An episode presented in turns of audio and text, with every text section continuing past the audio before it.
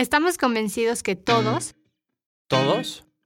tenemos la capacidad de impactar. Capitalista Consciente es un espacio para presentar buenas ideas, compartir grandes proyectos y mostrar cómo cada granito de arena cuenta ante un mar de oportunidades y un mundo por transformar. Un espacio para escuchar nuevas ideas, cuestionar nuestra forma de pensar y sobre todo un espacio para cambiar juntos nuestra forma de actuar. Transformar nuestra relación con la naturaleza, hacernos preguntas incómodas para replantear nuestro existir, imaginar un futuro regenerativo donde el cuidado de la vida sea el activo más valioso. El capitalismo consciente es un llamado al progreso empresarial más allá de los beneficios económicos. ¿Quieres ser parte de los empresarios que se suman al cambio? Con fama, vigilado supersubsidio. Pues bienvenidos, bienvenidos a un capítulo más de Capitalista Consciente. Hemos hablado con puros emprendedores colombianos a lo largo de esta temporada y para mí ha sido uno de los verdaderos placeres, aprender de todo lo que se está haciendo bien en Colombia y hoy el capítulo no es la excepción. Hoy tenemos a un invitado muy especial y es especial porque es un loco enamorado del capitalismo consciente igual que nosotros, porque lo vive y lo demuestra todos los días y entonces estamos muy ilusionados por grabar este capítulo. Hoy tenemos a Oswald, fundador de Estanterías Medellín, pero más que hablar de estantería, Estanterías Medellín y presentarlos como una empresa, que es lo que hacen, me encanta es la empresa de las segundas oportunidades. Y hoy tenemos a la empresa de las segundas oportunidades en la casa y se me pone la piel chinita, Sí. se me llenan los ojos de, de la ilusión de decir qué padre tener proyectos así, que existan proyectos en el mundo así. Y bueno, ahorita lo vamos a poder descubrir un poco más. Así que bienvenidos, una temporada llena de historias inspiradoras. Oswald, bienvenido. También estoy muy emocionado y quisiera compartirte a ti que estás escuchando este capítulo quién, quién es un poco, quién es Oswald y más que quién es, qué ha sucedido. Compartieron de él en otros capítulos. Es una persona que está en el medio de- del capitalismo consciente. Eh, es una persona que cuando recién lo contactamos nos contestó con todo el entusiasmo del mundo de decir, sí, quiero, quiero compartir, quiero participar, más que por, porque sepan más de mí, simplemente para que se siga escuchando este, este tema y que más personas puedan ir avanzando. Y entonces, más que cualquier otro punto de lo que podamos platicar, creo que quisiera saber mucho de ti, Oswald. Quisiera saber eh, si nos puedes compartir un poquito de tu historia para empezar. Bueno, buenas tardes. Estoy feliz, feliz de estar acá. Soy un enamorado, soy convencido de- del capitalismo consciente. Hace dos años no sabía nada de esto, se van a dar cuenta cuando estemos hablando. ¿Y quién es Oswald? A ver, tengo 58 años, eh, soy bachiller, eh, estudio medio, como, como dirían en otras ciudades, y soy teólogo. Yo quería ser pastor, entonces estudié teología. Yo soy teólogo ministerial porque quería ser pastor, pero no soy pastor, administro una empresa. Entonces, eh, soy casado, tengo siete hijos, tengo seis nietas y un nieto, tengo una hija adoptada en una iglesia, o sea, es un- un- una familia muy grande. Y mm, por sobre todas las cosas, yo digo que, que soy esposo, padre y abuelo, porque, oiga, ese trabajo es lo más de bonito, es de los mejores trabajos que tengo en la vida. Em, vengo de una familia muy, una familia humilde. mi papá murió cuando yo tenía 17 años. Yo dejé de estudiar lo que quería. Yo quería ser abogado y me puse a trabajar, porque había que trabajar, había que entrar dinero para la casa. Ingresé al municipio de Medellín, fue empleado del municipio de Medellín, un, un empleado oficial, como dirían en otros países, durante 20 años. Me enamoré de los multiniveles, me salí del municipio de Medellín por hacer multiniveles, no me funcionaron y me quebré. Económicamente me quebré, estoy hablando del 2012, una quiebra de esas, pero que da miedo, quedé viviendo, aquí se dice de arrimado en la casa de mi mamá, o sea, mi mamá me prestó una casa para que yo viviera y me pagaba la casa, me pagaba la salud social y yo tenía que conseguirme la comida. Así estaba en el 2010, hace 12 años. Y en el 2012 empezamos a ver una luz y hoy 10 años después la vida nos ha cambiado, pero mucho, mucho.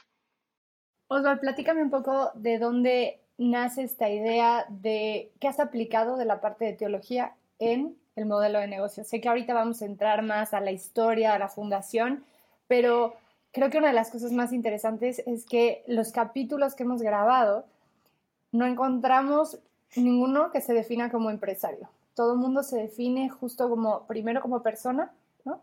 Y, creo que es algo que se ha perdido mucho en los negocios. Primero hablábamos de ¿no? la maestría, la carrera, ¿no? estos títulos que son como estas máscaras que nos vamos poniendo para decir si pertenezco. Y una de las cosas más lindas es que hemos podido hablar con filósofos, ¿no? Con un teólogo el día de hoy, y que están haciendo los negocios. Y quiero entender qué de la teología, qué de la filosofía, ¿no? Estamos pudiendo ver incorporado en los negocios para decir, oye, normalmente cuando estudiabas teología te decían, no, en la vida, ¿no? En la vida vas a poner un negocio, en la vida, oye, estudia negocios para poder ser un emprendedor y poder crear un modelo de negocio exitoso. Y aquí creo que le estamos dando la vuelta también a eso. Entonces, platícame un poquito de esta parte de la teología, ¿qué has aprendido, qué has aplicado? ¿Qué podemos aprender? Bueno, eh, yo creo que ser teólogo me sirvió básicamente para dos cosas. La primera es, la situación estuvo muy dura, ahorita con la pandemia estuvo horrible.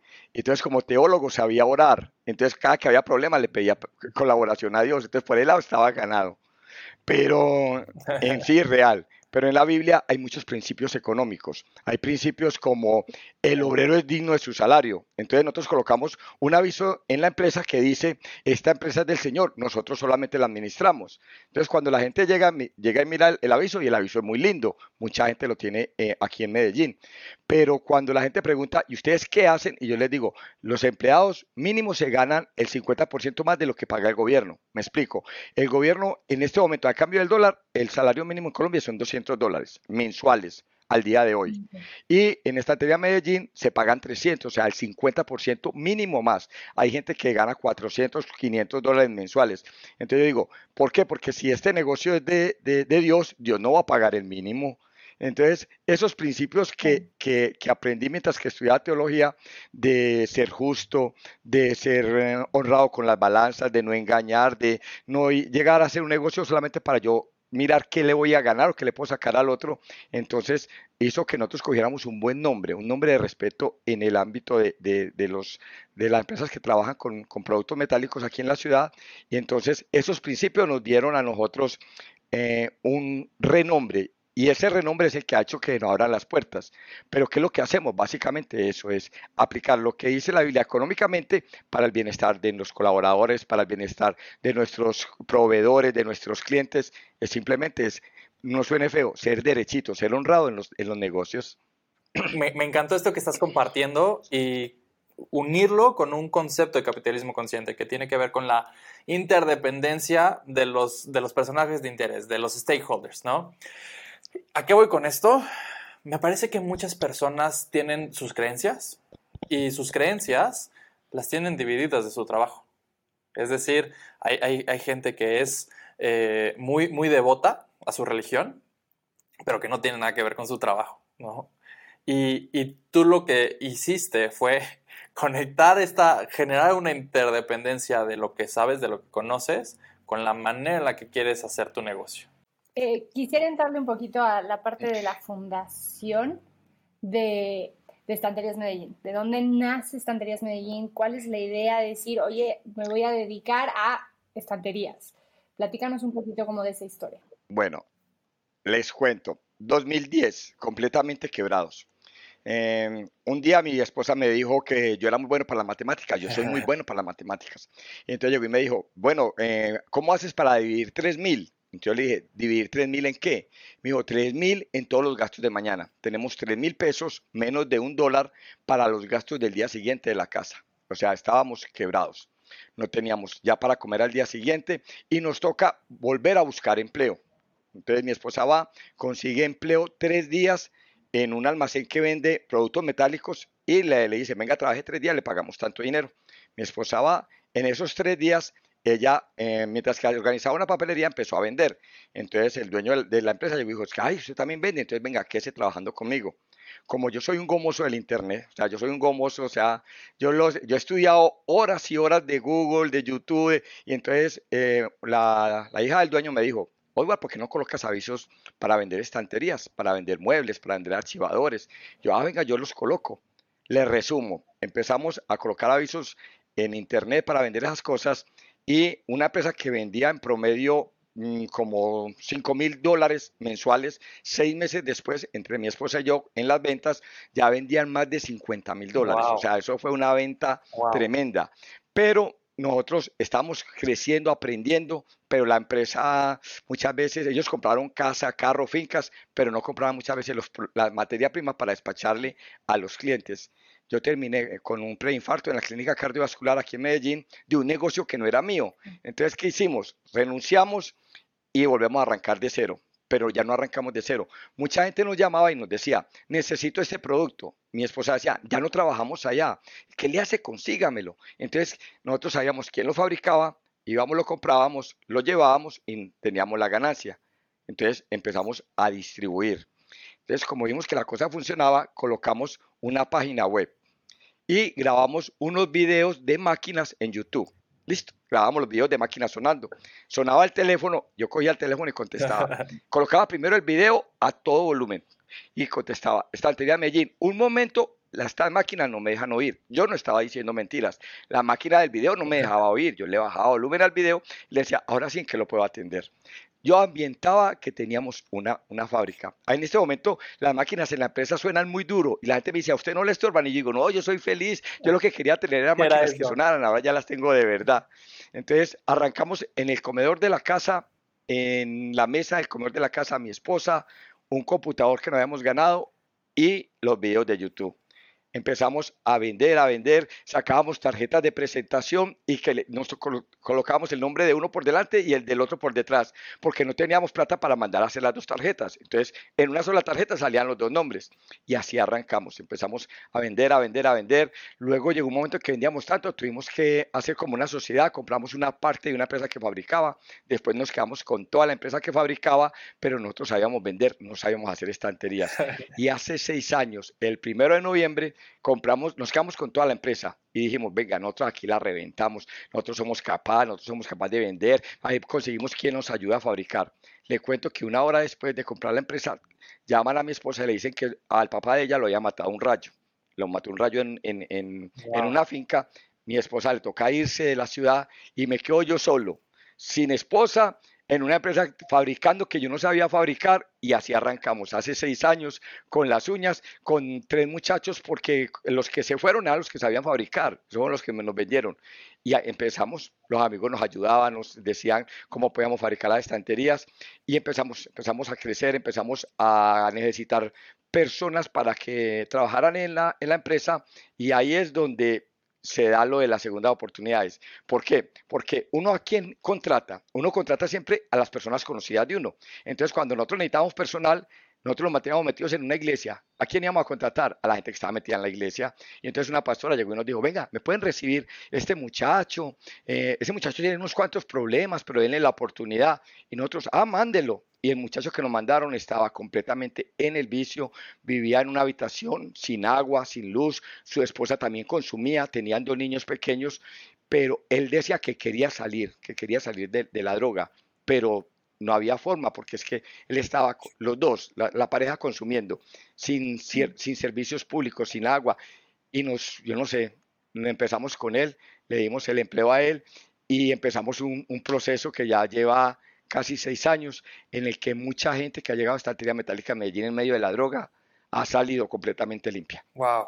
Entonces, es, es lindo. La mayoría de las personas me dicen esto, me dicen, es que ustedes son una fundación y le digo, no, qué pena, yo soy una empresa y soy una empresa que produce ganancias y muy buenas ganancias. ¿Por qué? Porque tengo que producir muy buenas ganancias. ¿Por qué? Porque le tengo que ser responsable con mis hijos, porque yo estoy invirtiendo el tiempo, con mi esposa, pero también tengo que ser responsable con los colaboradores, porque los colaboradores ganan muy buen dinero y tengo que sacar un buen producto para que me lo va a comprar y tengo que ser responsable con los proveedores porque les tengo que pagar y tengo que ser responsable con, con el gobierno porque tengo que pagar impuestos. Y entonces la gente dice, ¿eso es una fundación? No, esto es una empresa, pero es una empresa con, con, un valor agregado, con un propósito superior, que es lo que no sabíamos hasta hace dos años de que existía ese, ese, ese término que, que amo, que es capitalista consciente.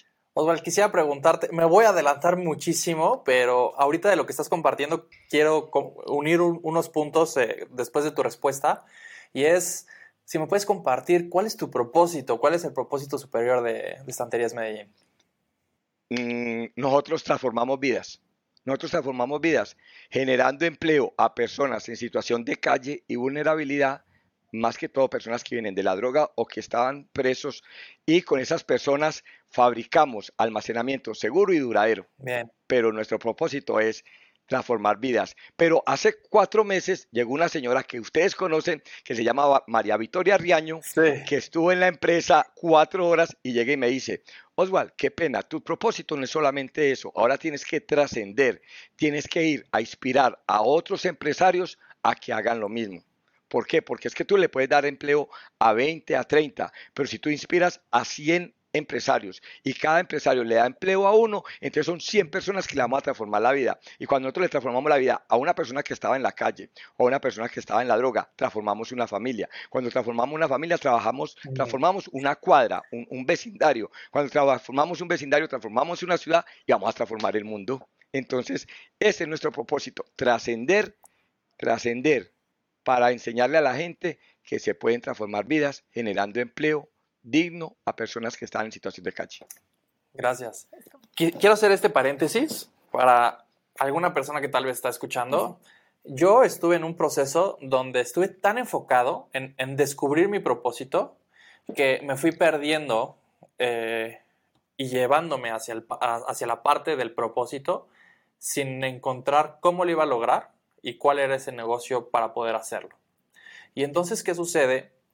Cuando tenemos tanta intención de querer ayudar, se nos olvida que hay un negocio que, es el medio por el que lo podemos hacer, ¿sí? Y entonces está esta cuestión donde de repente estamos tan, tan enfocados en querer hacer un bien que nuestro bien que podemos hacer es tan minúsculo porque no hemos logrado generar los suficientes recursos para llegar a realizar un bien mayor es una de las cosas que más hemos encontrado ¿no? en el podcast y es tenemos muchas personas con muy buenas intenciones, ganas de apoyar, ganas de salir adelante y tenemos muchas iniciativas ¿no? a lo largo del mundo. Se escucha personas que quieren comprar comida para llevar en Navidad, personas que están haciendo voluntariado, personas que están haciendo muchas cosas. Y, creo que por un lado, justo lo que dice, se borró de la cabeza el decir lo puedo hacer a través de un modelo de negocio. Es hazlo en tu tiempo libre, hazlo como a través de una fundación. A través de una fundación, hazlo como tu buena acción del año, hazlo, ¿no? Como que se presentaban estas alternativas, pero no se visibiliza el hecho de hazlo a través de un modelo de negocio que pueda todavía trascender más. Totalmente. Y, por otro lado está esta cuestión, simplemente la, la quería compartir eh, hay, muchas palabras en, capitalismo consciente que se llegan a confundir y que llegan a ser muy poderosas, que llegan a ser abrumadoras, ¿no? El tema del propósito, el tema de la pasión, el tema de, lo que quieres hacer con tu vida y entonces como de repente no encuentras cómo cumplir tu propósito a través de tu trabajo, parece que tenemos que transformar todo. Y cuando encontramos esta, otra, esta otra parte donde Tal vez no era tu propósito en un inicio vender, ¿no? Ni era tu pasión, pero eras bueno para, para hacerlo. Y entonces se encuentran diferentes puntos de lo que también se conoce como el ikigai, mm. ¿sí? De, encontrar para lo que somos buenos, lo que nos gusta, lo, que, necesita, el mundo. Y entonces, no sé si hay una pregunta ahí, pero quisiera compartirte, preguntarte eh, y que sigamos la conversación hacia cómo fuiste uniendo todos esos puntos, cómo fueron uniendo todos esos puntos para encontrarse y llegar al punto en el que están hoy. Bueno, yo creo que la vida nos prepara y nos va organizando. ¿Por qué? Porque yo estaba corriendo peligro. Listo, y les voy a decir por qué estábamos corriendo peligro. Hace dos años nosotros no sabíamos nada de capitalismo consciente y generábamos empleo a personas en situación de calle, generábamos empleo a personas con problemas de drogadicción, pagábamos buenos salarios, éramos honestos, o sea, hacíamos lo que hacemos ahora. Listo, pero no intencionalmente. Lo hacíamos, a ver, como, como principio. Listo. Llego y entonces eh, necesitaba un dinero, voy a una corporación financiera eh, digo que necesito un dinero para comprar materia prima para diciembre antes de que suban, porque el primero de enero sube todo aquí en este país. la persona que me va a prestar el dinero me dice, yo le presto dinero, pero con una condición de que usted venga y estudie para ser gerente. ¿Por qué? Porque usted tiene muy buen negocio, pero usted no sabe gerenciar. Usted no sabe ni siquiera colocar precios. A mí me dio rabia porque es que yo fui guarda de tránsito, es como policía de tráfico. Yo fui un traffic police en, en, mi país 20 años, yo había tenido panaderías, no, yo sé mucho, y como así que no sé colocar un precio. Entonces, el señor me dijo, yo le presto la plata, pero usted va a estudiar. Yo con tal de que me preste la plata, me voy a estudiar me prestan la plata en diciembre, voy a estudiar en, en marzo a una corporación, ustedes tuvieron eh, la bendición para mí de tener al señor acá, se llama Fabio Andrés, Fabio Andrés Montoya, y llegó a la corporación Interactuar, en Interactuar voy a hacer el MBA, método base de aceleración, me van a enseñar cómo ser gerente en tres años. Cuando yo llego allá me dicen, lo primero, ¿usted qué hace? Y yo, ah, nosotros hacemos estanterías.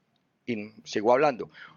Dos días después me va diciendo la encargada, mi asesora, me va diciendo, ustedes no hacen estanterías, ustedes lo que hacen es em, generar empleo, generar empleo social, usted tiene que contar eso, usted tiene que cacarear como una gallina. Yo no, pues que a mí no me interesa eso, a mí me interesa que la gente me esté bien, pero a mí no me interesa contar eso. Listo, primer año.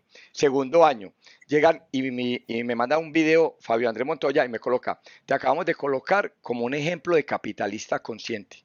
Oiga, para mí, ese señor me estaba insultando. ¿Por qué?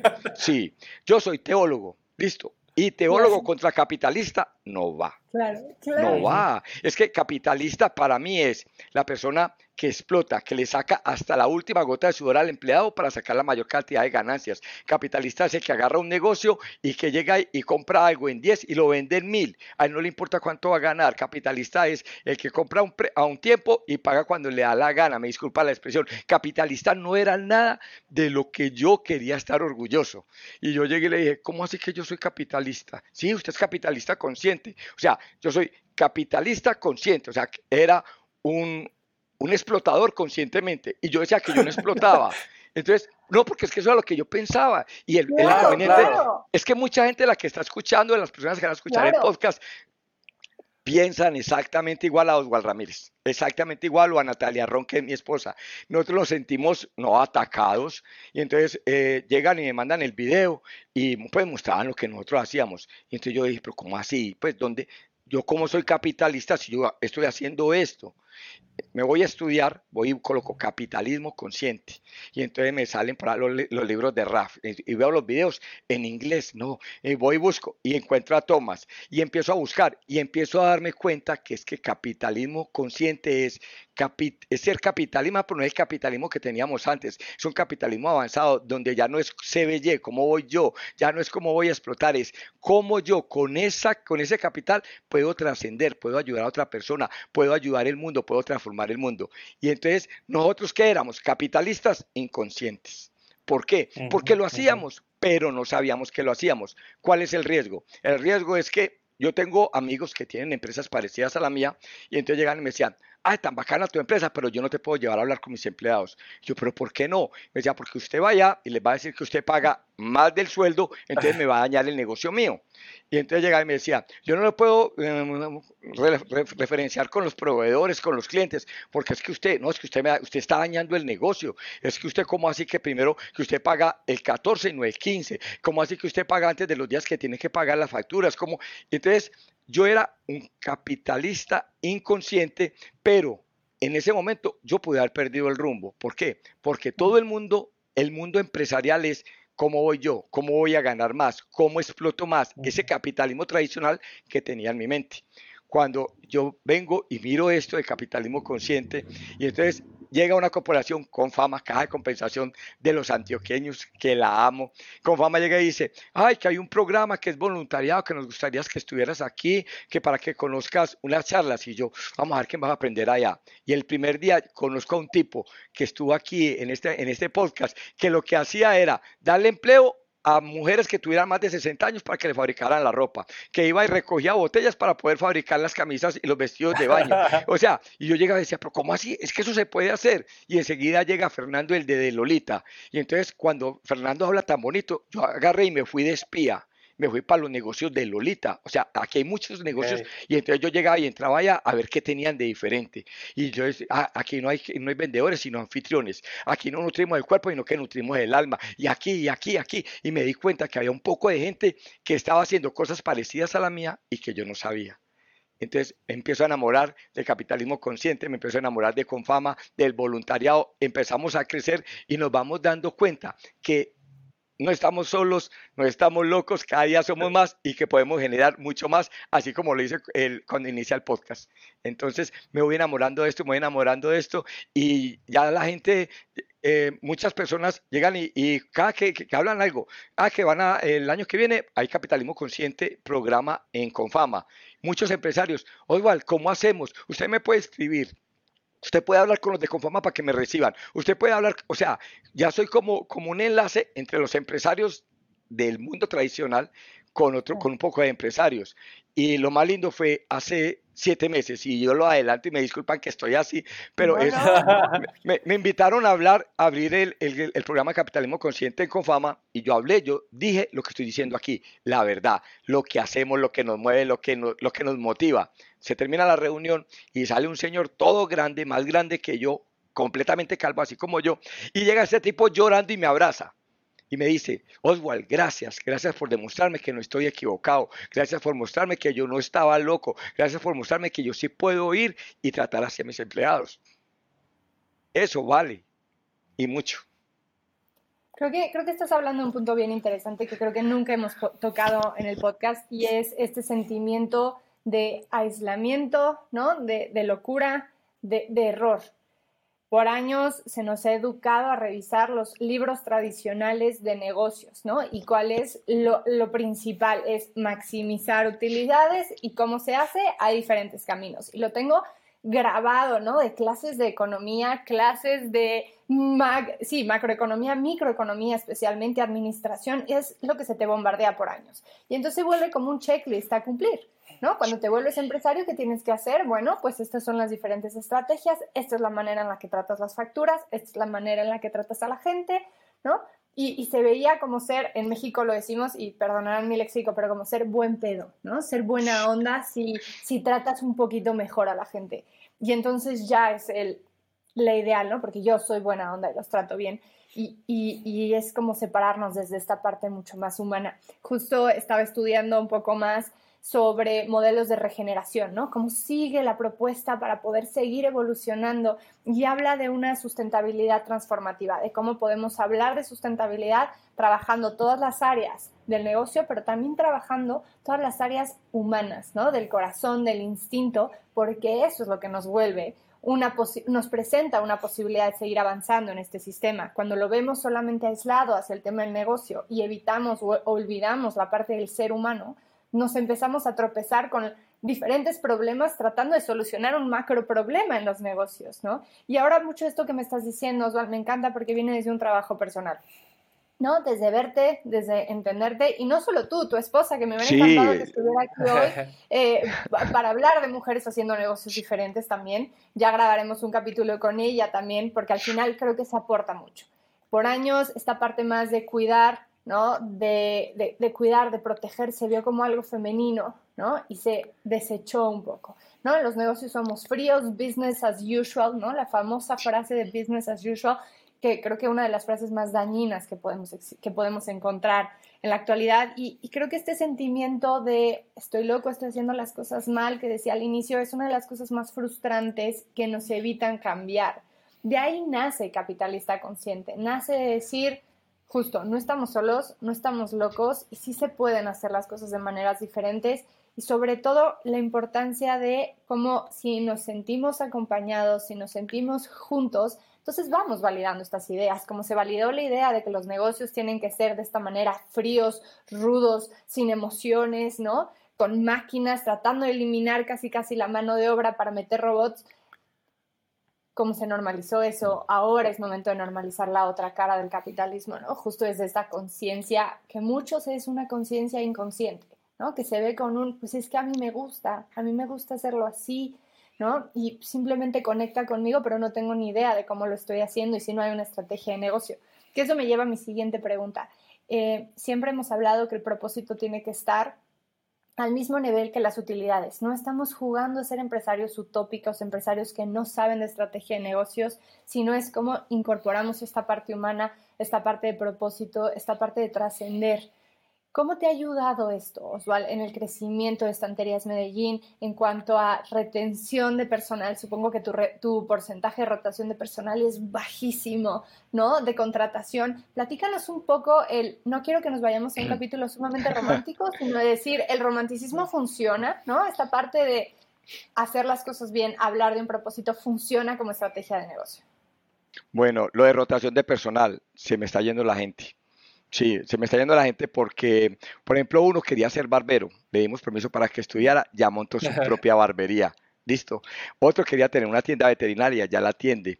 La tiene. Yo tenía un, un, un, un colaborador, eh, yo no sé cómo se llamará en, en México. El, aquí hay un vicio que es la gente compra la pega para los zapatos. Se llama sacol, listo, pegante.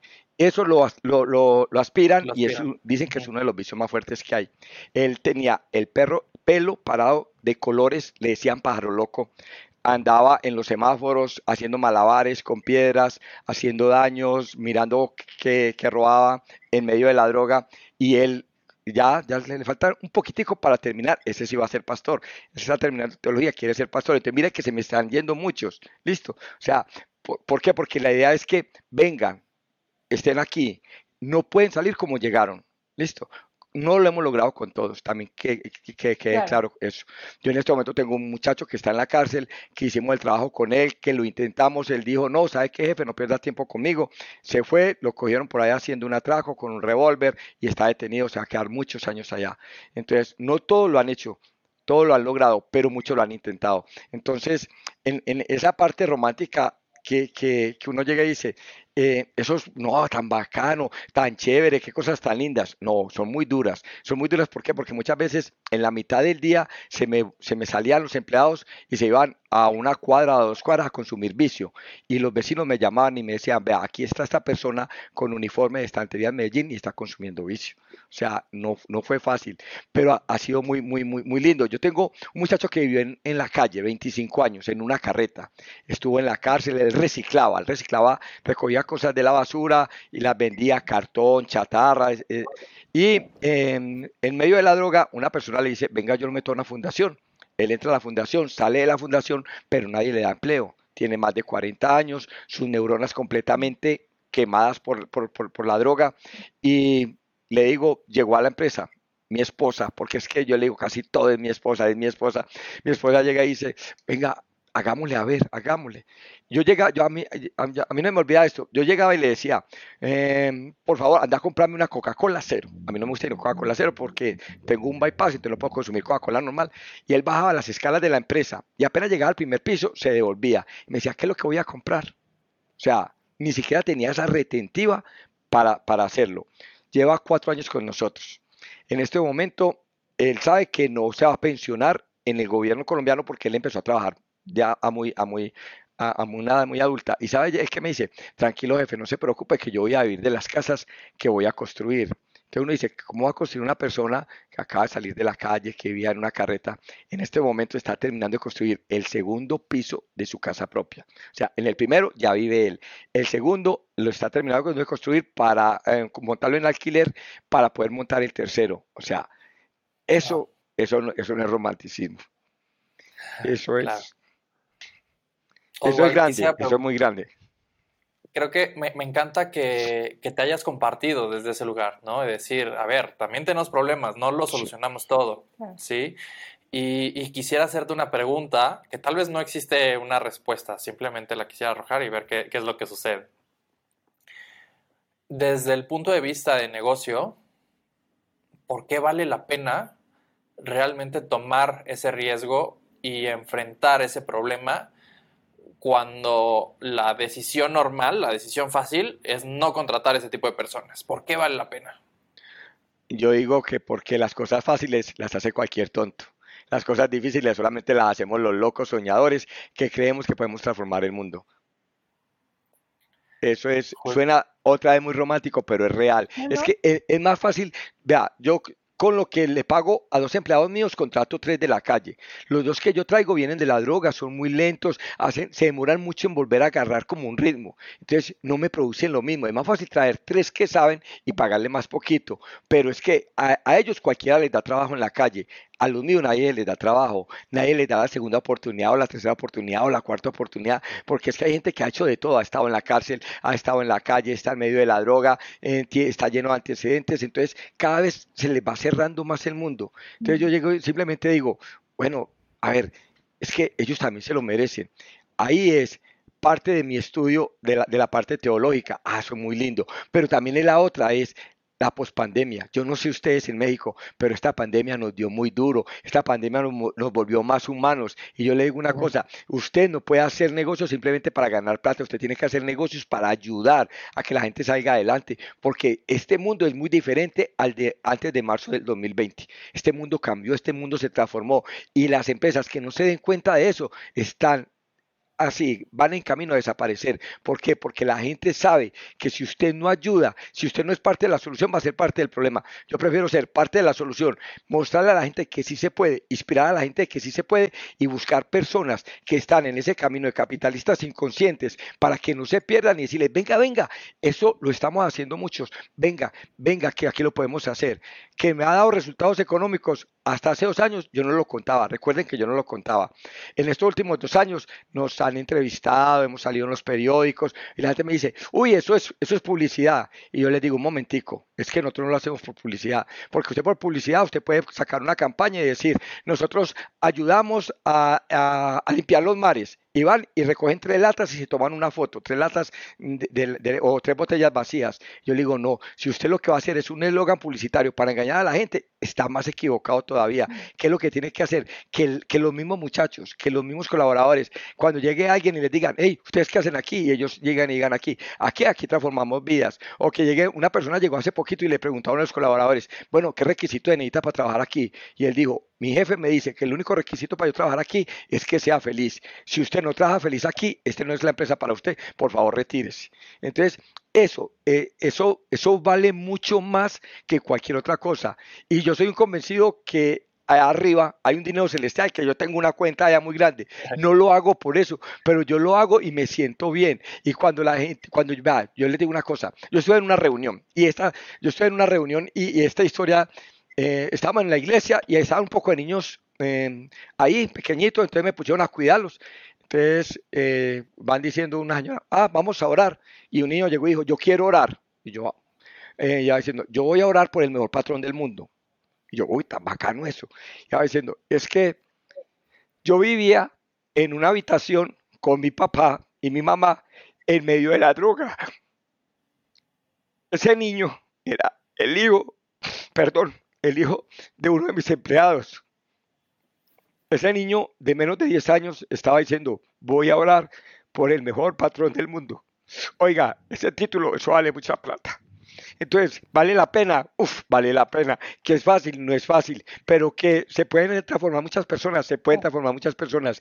Ese niño ese niño tiene su habitación propia, su mamá ya no está en el vicio, su papá ya no está en el vicio. Nosotros no tenemos ayuda psicológica, no, nosotros lo único que hacemos es abrazarlos, amarlos y que vean el testimonio del otro. Entonces el testimonio del uno va jalando al otro, va jalando al otro, va jalando al otro. No es tan sencillo. Ellos llegan a la empresa y nosotros les decimos, dentro de dos meses les hacemos examen de droga. Dentro de otros dos meses, otra vez examen de droga. No es que llegó y que va a seguir haciendo lo mismo, no. Usted, yo le pago 500 mil pesos más, pero para que usted se salga del vicio. Y la gente toma esa opción, recibir más plata, tener un empleo más seguro, que alguien que lo trate bien, que lo haga sentir bien, y por eso salen del vicio.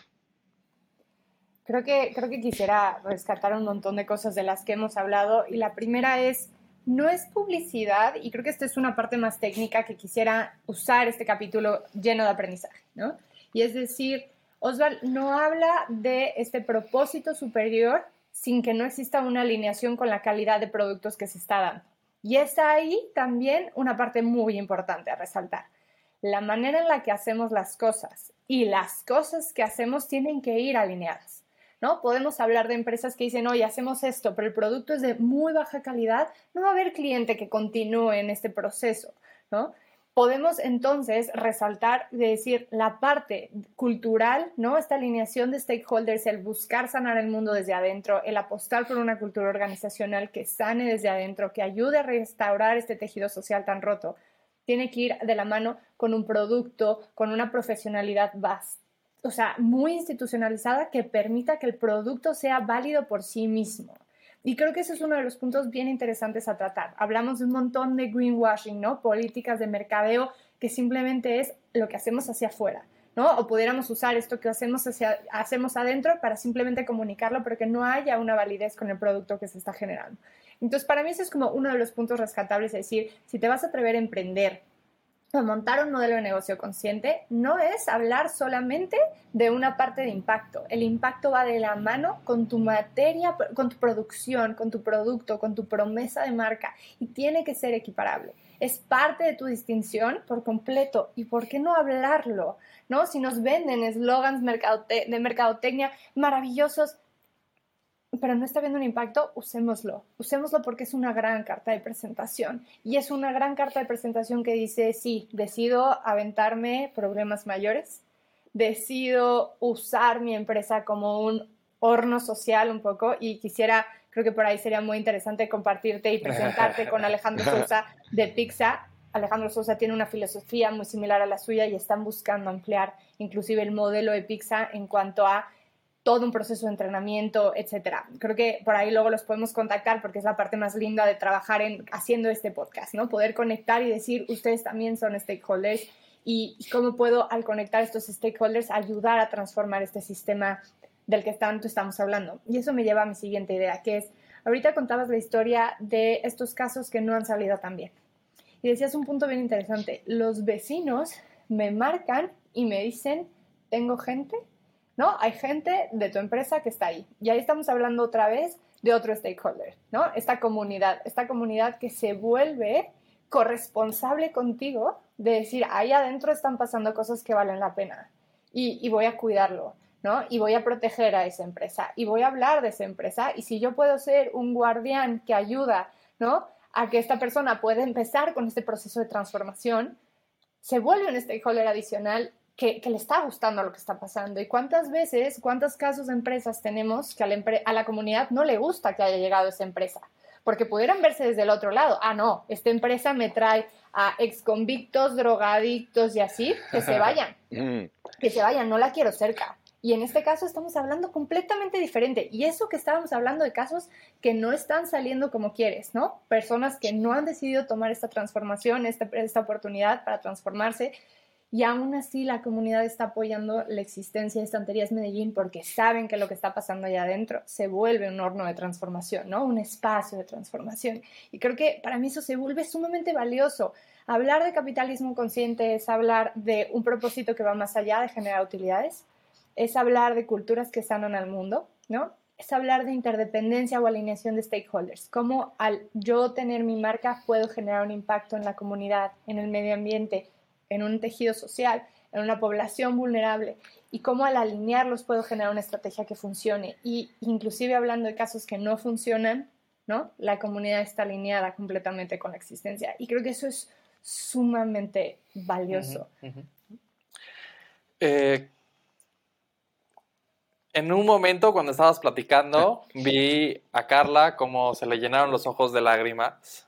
Eh, te vi a ti también en otro momento cuando estabas platicando cómo se llenan los, tus ojos de lágrimas. Y en otro momento yo me sentí desde el mismo lugar. Y este quisiera ir yendo hacia, hacia cómo vamos cerrando este, este capítulo que ha sido tan enriquecedor. Yo quisiera compartirte algo que pasó conmigo en este capítulo.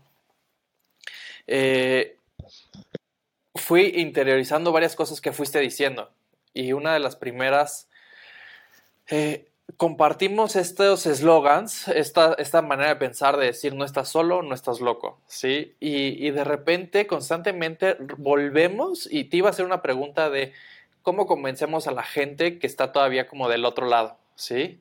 Y, y la manera en la que lo hiciste me recordó una frase que dice que todo lo malo existe, pero también lo, lo bueno ahí está y depende decidir a voltear a ver hacia donde queremos observar. Y, entonces es esta cuestión también incluso de nosotros que de repente nos cuesta interiorizar de querer jalar a personas que tal vez no les interesa y entender que somos varios los que queremos hacer este cambio. Y el segundo es esta, esta pregunta que te hice, ¿por qué es bueno para el negocio? Y me dijiste, porque me mueve, o sea, porque no, o sea, no me quiero quedar en el lugar en el que estoy. Y se nos olvida nuevamente que nuestro sistema capitalista, lo, platicamos en uno de los primeros capítulos, está cojo. Hablamos solamente del aporte monetaria y no hablamos de la parte humana. Y es regresar a entender que el ser humano está aquí por más allá de generar dinero. Y te agradezco de eso, decir, no necesito una respuesta mayor a decir quiero más en esta vida. Es real, es real.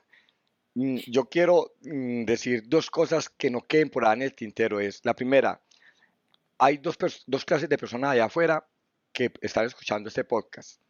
La primera es esas personas que, como Oswald Ramírez y Natalia Ron, se llama mi esposa, son capitalistas inconscientes, que no saben que van por el camino que es, pero que si alguien no les muestra el rumbo, lo pueden perder. Son muchos, son muchos. Yo conozco, me puse a mirar y tengo un poco de, de- de amigos que, oiga, hacen cosas más lindas, pero grandes. Y entonces yo llegaba y decía, venga, es que usted, sabe- usted ya lo está haciendo. Usted lo único que le falta es, es como, como organizarse y colocarle un poquitico más de rumbo y blindarse contra las personas que le van a decir que está loco. El- la segunda clase de personas es esas, esas personas soñadoras, emprendedoras, locas, que, que tienen una idea y entonces llegan y dicen, yo con esta idea puedo hacer esto y esto y esto, puedo vivir muy bueno, puedo viajar, puedo conocer, puedo ayudar. A esas personas, a esa, a esa parte de esas personas, es decirle, usted tiene una idea loca, venga, haga la realidad. No, hay que ponerla, hay que llevarla a la práctica, pero colóquele un valor adicional. Mire con esa idea loca cómo va a ayudar usted a que este mundo sea diferente. ¿Por qué? Porque usted puede ayudar en cualquier ámbito, en el ambiental, en el de gobierno, en el de las personas, económicamente. O sea, es que hay tantas cosas que podemos hacer, pero necesitamos emprendedores que triunfen, que tengan dinero para que puedan apoyar. Y si usted llega un momento que dice, oiga, eso suena bien, pero, pero, pero eso no es para mí, yo le garantizo es, siga escuchando. Escuche al de la próxima semana y al de dentro de 15 días y al de dentro de un mes, porque va a llegar uno que le va a tocar el botoncito y que le va a hacer clic y en el momento que usted haga clic se va a dar cuenta que usted vino a esta tierra a algo más que a ganar dinero. Amén. Diría, eh, Amén. No, no, o sea, en el, en el mejor sentido, ¿no? Decir, creo que para mí quisiera, como decías Pablo, cerrar este capítulo con, con lo último, y es, hablamos de que todos los modelos de negocio tienen la posibilidad de impactar, y hoy hablamos de todos los modelos de negocio tienen la obligación de generar un impacto, ¿no? De hablar de este propósito, de hablar de esta trascendencia, y, y me quedo con un, quisiera dar como un zoom out y decir, una empresa que vende estanterías, ¿no? O sea, estanterías, si quisiera verlo, ¿no? Pudiera ser como de las industrias más duras, ¿no? Elaboración, fábrica, procesos de manufactura. Está buscando, está teniendo la posibilidad de cambiar vidas, ¿no? De cambiar familias, de cambiar comunidades, ¿no? Y de ir transformando y marcando no me vuelvan a decir que no pueden a través de su modelo de negocio generar, aunque sea un impacto chiquitico, como dicen en Colombia, ¿no? Hoy en día hablamos de una pizzería que transforma vidas, hablamos de, ¿no? Unos productores de playeras, Bogio Playa, que ya los entrevistamos por acá, hablamos con Andrés de Interactuar. Hoy demostramos otra vez que cualquier modelo de negocio puede hacerlo, la clave está en que quiera hacerlo. ¿no? Que decida que esto es la próxima estrategia de negocio. Hacer emprendimientos de triple impacto, hacer modelos de negocio, transformar negocios hacia el triple impacto y la sostenibilidad es lo único que nos va a poder nos va a permitir transformar el sistema que tanto nos desagrada, ¿no? Que ha demostrado que genera mucho valor económico, pero que hay muchas cosas que no nos gustan y que nos damos cuenta que no funcionan para el momento de hoy, ¿no? Y, y, una de las frases que siempre cerramos y es la conciencia es un camino, no un destino. Y les firmo que si hablamos con Oswald en dos años, en seis meses, la historia será diferente. Las conversa- la conversación será diferente porque seguirá evolucionando, ¿no? Seguirán profesionalizando este modelo de impacto, seguirán elaborando nuevos productos, porque va de la mano dentro de este proceso de innovación y desarrollo. Y entonces, si hoy estás iniciando simplemente este camino, ¿no? Estás dando este primer paso, para mí es, no te compares con el que lleva seis años trabajando esto, compárate con el que eras ayer, ¿no? Con este clic que se te hizo, con esta nueva manera de cuestionar los negocios. Y creo que me quedo con eso. Osval, gracias. Gracias por platicar con nosotros, pero también gracias por ser la empresa de las segundas oportunidades. Creo que lo, lo digo y se me llenan Ujú. nuevamente los ojos de lágrimas de decir, wow, hoy pudimos platicar con, con un fundador, un capitalista consciente, hoy consciente. Quisiera hacerte cerrar con una última pregunta y es para ti qué es ser un capitalista consciente. Para mí ser un capitalista consciente es reconocer el propósito para el que el Señor me creó. Porque es estar en esta vida utilizando los dones que Él me dio, porque soy muy buen vendedor, porque mi esposa es muy buena vendedora, porque somos buenos administradores, pero utilizar todos esos dones para quién? Para generar un impacto positivo en esta sociedad que tanto lo necesita. Capitalista consciente, vuelvo y le digo, es no estar loco. Eso es capitalista consciente. Gracias, Muchísimas Osval. Si te gracias. gustó este capítulo, te pido lo compartas. Compártelo con cualquier persona que crees que necesite escucharlo, que necesite un poco de inspiración, un poco de ideas, ¿no? O cambiar este paradigma. Te pido lo compartas, le des like en redes sociales, nos ayudes a llegar a más personas, porque estamos convencidos que a través de las historias el poder de inspiración es fuerte y podemos transformar este sistema. Así que, Osval, Pablo, gracias. Y Gracias. hasta la próxima. Gracias a ustedes. Hasta luego.